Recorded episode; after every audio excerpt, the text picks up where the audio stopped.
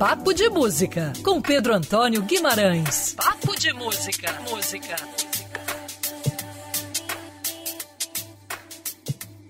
Seja muito bem-vindo ao Papo de Música desta semana. Continuando aí falando dos lançamentos deste ano para janeiro, o cantor e compositor Arnaldo Antunes já vinha aí é, soltando alguns singles ao longo do ano passado do álbum O Real Resiste, mas agora o álbum todo vai ser publicado, vai ser divulgado. É um álbum que tem 10 composições, foi gravado entre julho e agosto do ano passado lá em São Paulo.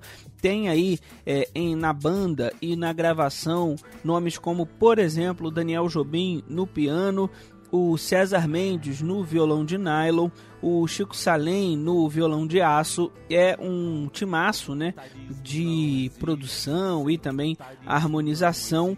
Além de O Real Resiste, uma música extremamente politizada, tem a música João, que é uma homenagem é, que Arnaldo Antunes faz ao cantor e compositor João Gilberto, que morreu é, no ano passado, é um dos grandes nomes mais importantes aí da bossa nova. Esse álbum já está publicado, os singles já estão boa parte publicados e você confere, né, já nas redes sociais do Arnaldo, em todos os aplicativos de streaming do Arnaldo Antunes, esse grande nome da música brasileira que está fazendo lançamentos é, nesse ano e promete vir coisas novas por aí e rodar com esse trabalho o Real Resiste. Você chegou agora na Band News FM e perdeu a coluna Papo de Música? Não tem problema não, corre lá, bandnewsfmrio.com.br, você clica em colunistas, Papo de Música, ouve essa e outras colunas ao longo deste 2020, dando lançamentos, agenda de shows e tudo mais